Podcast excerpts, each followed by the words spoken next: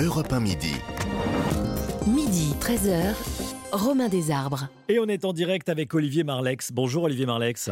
Bonjour, Desarbres. Vous êtes le président du groupe Les Républicains à l'Assemblée nationale et le garde des Sceaux a fait deux bras d'honneur, a-t-il précisé lui-même, après que vous avez rappelé qu'il était mis en examen. Alors Éric Dupont-Moretti a ensuite présenté ses excuses à la représentation nationale et il assure que ces bras d'honneur ne vous étaient pas destinés, mais qu'il s'agissait de bras d'honneur à la présomption d'innocence qu'il vous accuse d'avoir bafoué en rappelant qu'il était mis en examen. Bon, c'est... Est-ce que vous les avez vus, vous vous-même, vous déjà, ces bras d'honneur pour Oui, revenir oui, oui, sur ce qui s'est passé. Non, non, malheure- malheure- malheureusement, j'ai vu le, vu le garde des Sceaux faire, euh, faire ses gestes pour le moins déplacés. Euh, c'est incroyable. Ça fait six mois quand même que, que, que, que les Français regardent avec euh, parfois stupéfaction euh, des problèmes de comportement euh, de députés, euh, en général venant de la France insoumise, au sein de, l'hémicycle, et voir le, le gouvernement s'abaisser à, à ce- à ce niveau. Je crois que c'est sans, sans précédent. Aucun ministre, quel qu'il soit, fortiori le, le ministre de la Justice, ne s'est jamais livré à des gestes aussi, aussi Ouais. grossiers dans, dans l'enceinte de l'Assemblée. Alors, il s'est excusé ensuite, un peu sous la, un peu sous la pression, sous la contrainte, enfin sous la contrainte, euh, la pression en tout cas politique. Bon, Euh, vous les acceptez ces excuses ou pas? Alors, il, pa- il paraît d'ailleurs que c'était pas, ça m'était pas destiné. C'est pas le c'est d'ailleurs pas le, pas, pas le sujet. Euh, je- oui, enfin, je, je sais pas si ça peut s'arrêter, s'arrêter là quand même. Vous savez, ça aurait Ouais. été un, un député quel qu'il soit, qui aurait fait des bras d'honneur, je pense, à fort à parier, qu'il aurait eu droit à une, à une exclusion de l'Assemblée nationale. Euh, donc pourquoi, pourquoi est-ce qu'on serait aussi clément euh, à l'égard d'un à l'égard d'un ministre, a fortiori garde des sceaux? Ce qu'il y a- ce d'assez étonnant quand même, c'est que ce garde des sceaux, euh, il a pris euh, une circulaire de politique pénale il y a pas très longtemps, en 2020, pour dire que toutes les insultes envers les élus devaient être traitées de la façon la plus grave, c'est-à-dire comme des outrages, peine euh, punie de 15 000 euros d'amende et d'un an de prison. Voilà, euh, vous vous amusez, vous, à faire, si vous êtes arrêté par un gendarme ou un policier, euh, ce genre de geste sur, le bord de la- sur le bord de la route, vous finissez, je vous le conseille pas évidemment euh, en mal des arbres, Non. vous, vous finissez la nuit euh, en garde Et à on ne vue. le conseille pas aux auditeurs d'Europe 1 non On plus. le conseille pas aux auditeurs d'Europe 1. Voilà. Et Mm. donc, on, on finit la nuit en garde à vue euh, pour outrage. Et Ouais. donc, que, que le, que, le, que le garde des Sceaux se permette euh, ce genre de comportement est totalement euh, inacceptable.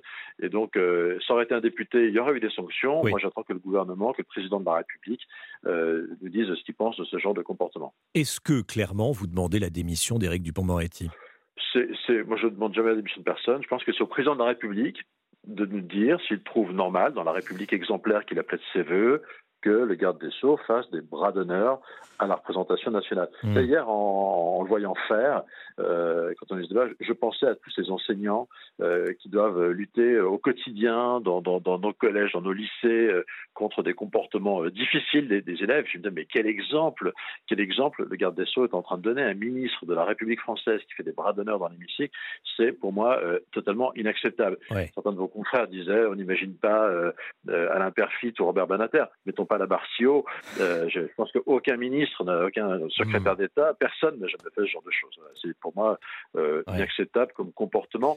On peut pas euh, voilà, se, se plaindre en permanence de l'effondrement du niveau de, euh, du débat politique et, et- et l'alimenter, y participer comme l'a fait M. Dupont-Moretti. On va, on va réécouter ce qui s'est, passé. On, et on, on- ça démarre par la. On va entendre la, la- la- la présidente de séance et Éric Dupont-Moretti. Il n'y a pas un bras d'honneur, il y en a deux, mais accompagnés de paroles à chaque fois, qui sont Monsieur le ministre, de quoi vous parlez exactement? Vous avez fait deux bras d'honneur, c'est ce que vous êtes en train de dire à l'Assemblée Si c'est le cas, ça n'est absolument pas admissible. J'ai dit, madame, bras d'honneur à la présomption d'innocence. Je l'ai dit deux fois. Voilà. Donc, euh, euh, effectivement, entendre un garde des Sceaux dire oui, j'ai fait deux bras d'honneur, euh, c'est. Sachant qu'il n'y avait, aucun sujet de, de- de problème de présomption d'innocence, parce que j'ai simplement rappelé des faits, évidemment, étant très, très prudent et très respectueux sur la Ouais. qualification des faits. J'ai rappelé que, au garde des Sceaux, c'était désagréable pour lui, je m'en excusais d'ailleurs, qu'il était mis en examen pour, je crois, une prise illégale d'intérêt. Hmm. Euh, voilà, et c'est déjà quelque chose d'inédit euh, sous la Ve République, hein, qu'un ministre de la Justice soit mis en examen et reste au gouvernement. Je rappelle que Emmanuel Macron, candidat à la présidence de la République, avait euh, dit qu'un ministre mis en examen devrait démissionner.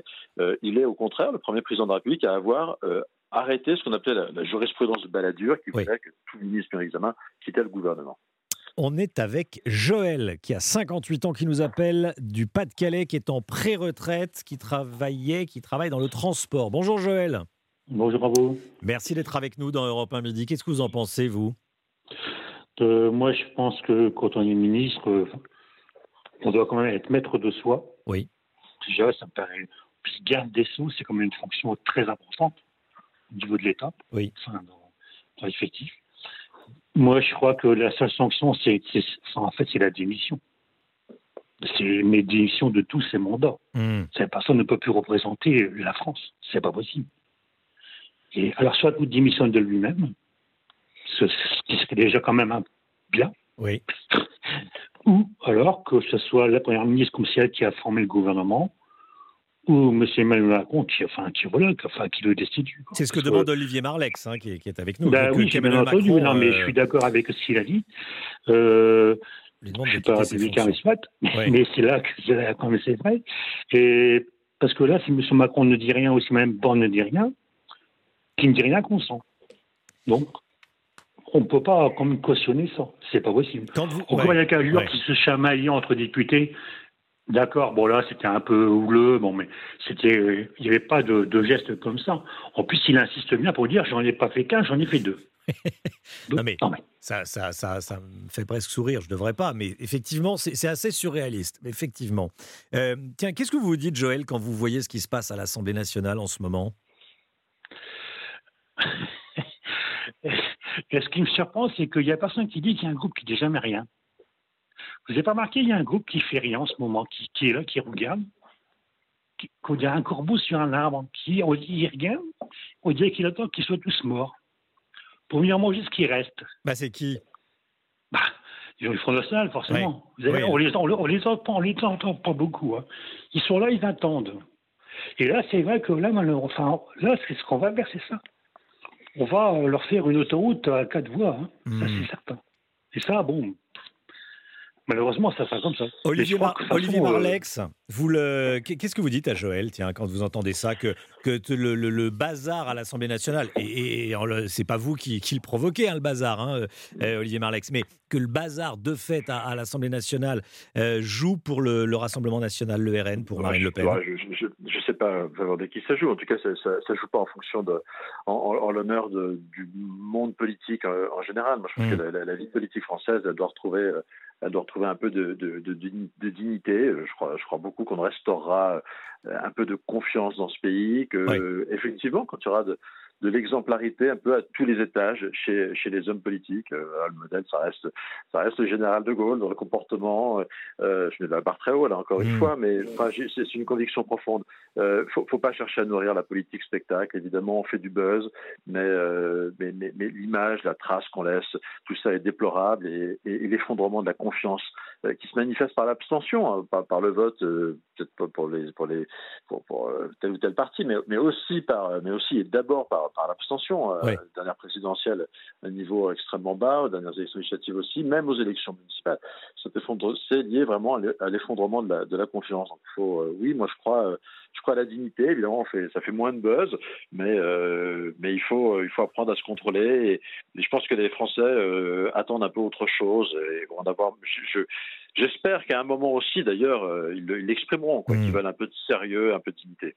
Vous soutenez la réforme des, retraites, un soutien euh, qu'on va qualifier d'exigeant. hein. Bon, vous soutenez la, réforme des retraites, ça remet pas en cause votre soutien à la réforme. Ah, je- cet épisode montre qu'il n'y a aucune complaisance euh, et, et aucune forme de cordialité entre, le, entre le gouvernement et, euh, et nous. Euh, Moi, fondamentalement, je pense qu'il ne faut pas raconter d'histoire aux Français. Mme Le Pen elle-même le disait à une époque, et qu'il faut travailler, euh, qu'il faudra travailler un peu plus longtemps. Euh, donc 63 ans à la fin de ce quinquennat, 64 ans dans, dans, dans 10 ans, enfin dans 9 ans. C'est voilà un rythme, une perspective qui me paraissent en réalité assez assez raisonnable. On a exigé qu'il y ait un gain immédiat pour les plus petits retraités. Ça, ça le gouvernement tellement pris les pieds dans sa com là-dessus que, euh, que, que Pour les que- 1200 qu'on euros, oui. oui. mais alors, non, c'est pas, les- c'est pas Ah. les 1200 euros pour les nouveaux entrants. Ça, effectivement, on sait que c'est plus compliqué. Puis, de toute façon, pour les gens, ce sera toujours, ce sera pas assez. Mais Enfin, c'est ce qu'on a 1200 euros pour une carrière complète ce au qu'on a, SMIC. ce ouais. qu'on- ce qu'on a obtenu, en Oui. tout cas, et ça, c'est chiffre existe, c'est pour ouais. euh, 1,8 million de retraités qui sont qui ont des carrières complètes. 1,8 million de personnes auront une revalorisation qui sont actuellement à la retraite auront une revalorisation de, en moyenne, 670 euros à l'année. Alors, on peut dire que c'est pas assez, mais pour des gens qui ont 900 euros de retraite par mois, euh, ça fait 56 euros. Bon, 56 euros brut, mais euh, pense que c'est pas rien du tout euh, non plus. Et euh, voilà, et je pense que euh, si on veut soutenir les retraites dans ce pays, si on veut que nos retraités aient un pouvoir d'achat un peu décent, il faut avoir le courage de, de, de, de, faire cette réforme. Merci beaucoup Olivier Marlex, merci d'avoir été, d'avoir été en direct avec nous sur Europe 1 dans Europe 1 Midi, président du groupe Les Républicains à l'Assemblée nationale qui demande à Emmanuel Macron de se prononcer sur ce qui s'est passé hier après-midi à l'Assemblée nationale avec ces deux bras d'honneur par le, garde des Sceaux. 12h45, merci d'être avec nous dans un instant. On va parler des stations-service. Est-ce qu'il y a des situations de pénurie ou pas? Faut-il s'inquiéter ou pas? On sera avec Francis Pousse, président national de la branche distributeur carburant du syndicat Mobiliance, les stations de service Mobiliance. Station-service Mobiliance. À tout de suite.